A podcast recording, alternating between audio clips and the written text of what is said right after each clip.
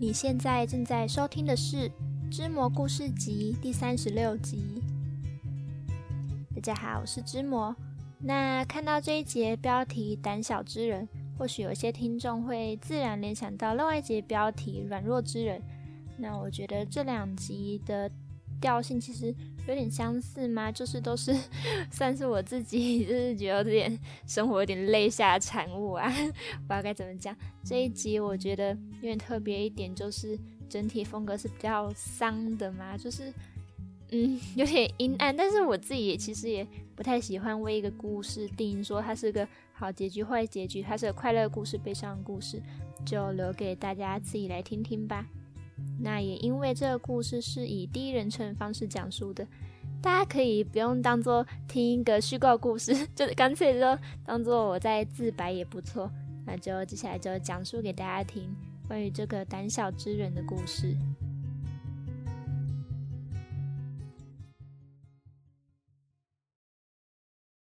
胆小之人，我男友他是一名天生的艺术家。纤细而敏感的性格，使他与他人相比更加深切地体会着这个世界。他将自身对世界的爱化为文字，感慨化作诗句，将缥缈的灵魂注入创作中。这样的姿态令我着迷不已。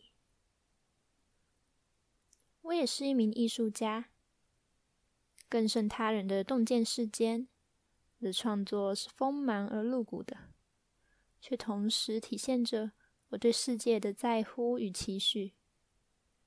将无奈注入线条，将分开化为图像。我那脆弱却具体的灵魂，便也同样吸引着他吧。然而，这样的我们，正是这社会最没必要存在的那种人。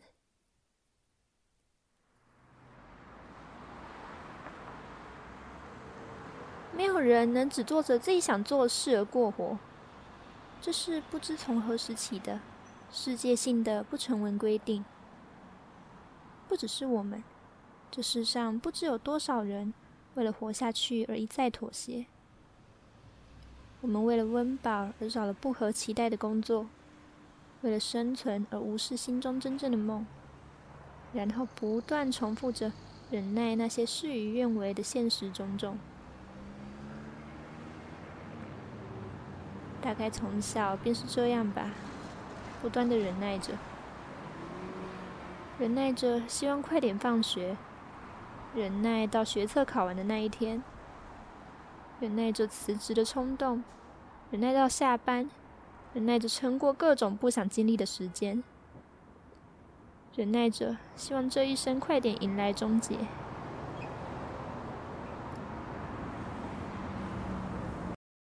个时候，我们发现了，人们所期望的，一直是名为解脱的快乐。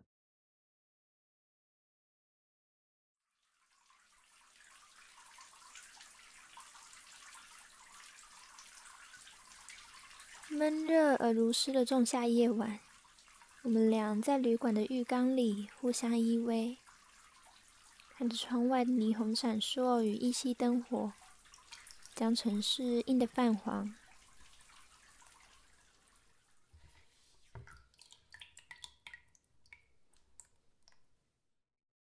他问我要不要跟他一起逃走。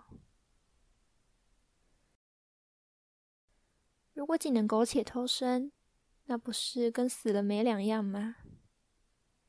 他说：“干脆彼此都把工作辞了吧，别努力了。”在这肉体与心灵都还保有青春之时，去享受生命吧。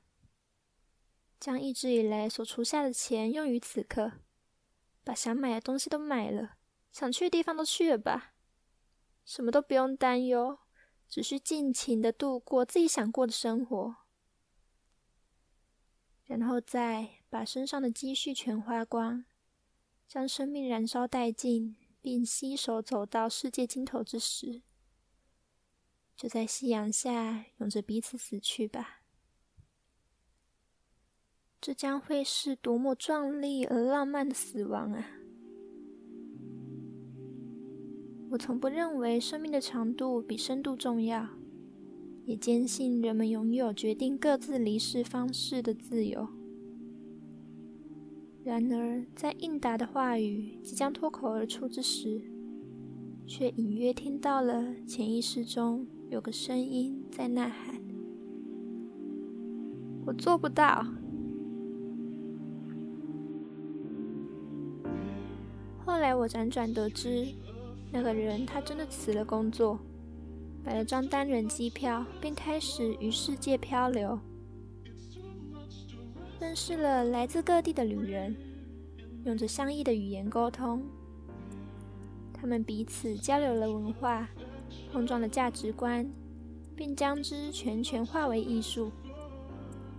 他创作着，挥霍着，不受拘束的做自己。他深爱着他生命中的每一片刻。然后在最终潦倒之时，于纽约街头一角迎来了生命的结束。那时的他才只有三十岁。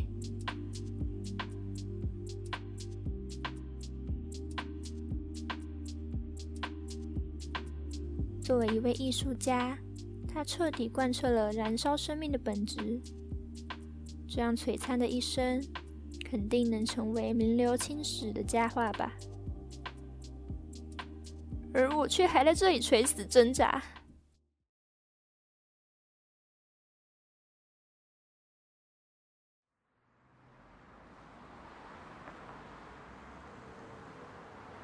在与他分别二十几年后的某天，我曾有一次强烈的寻死念头。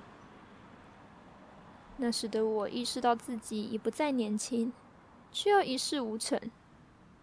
不但无法像他那般辉煌绚烂，更没有因为妥协的选择而不愁吃穿。冷冽而干涩的冬日夜晚，我住进了与那时同一间旅馆。我当初会不会是做错了选择？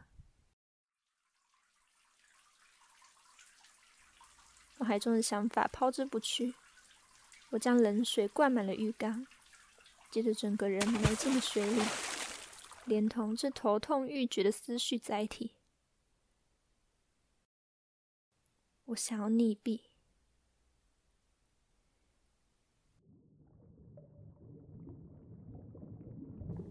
憋气到最后一刻，我开始挣扎，水流进呼吸道，我开始紧缩，我瞠目张嘴，感受到前所未有的痛苦。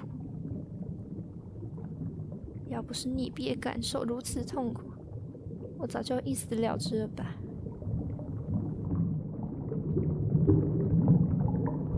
但他就是如此的痛，痛的让人受不了。我整个人从浴缸站起。狼狈不堪的咳嗽，唾液混着泪水沿着脸的缘侧流至锁骨，同时又拼了命的呼吸着，希望能将氧气灌满我的每一寸肺部。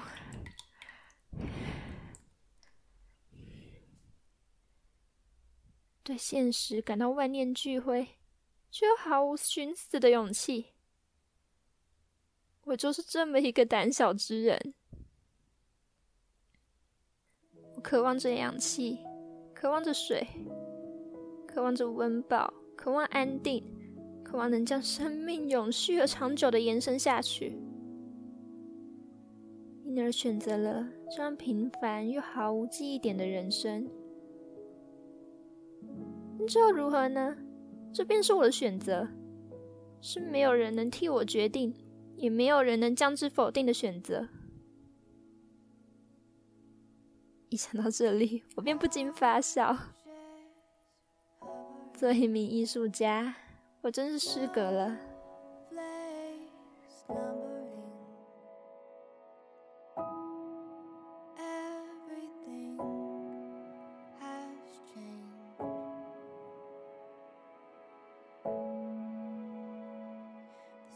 啊，没错，我就是注定要把这该死的人生活到最后一刻。不论未来经历了多少挫折，我我的意志都会因为这份胆小而逼迫自己继续前进。一想到这里，便觉得或许要见到我的死亡比登天还难呢。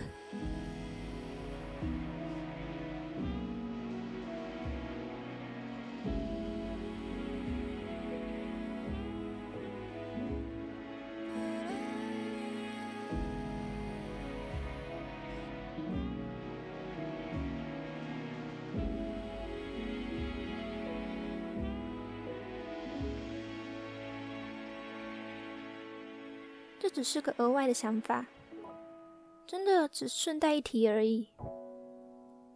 如果在未来这所剩无几的时光里，能够有某场契机，或是某个瞬间，让我觉得自己当初能做出活下去的选择，真是太好了的话，那我或许会很高兴吧。大概直到此时。还是有那么一点点的期待着。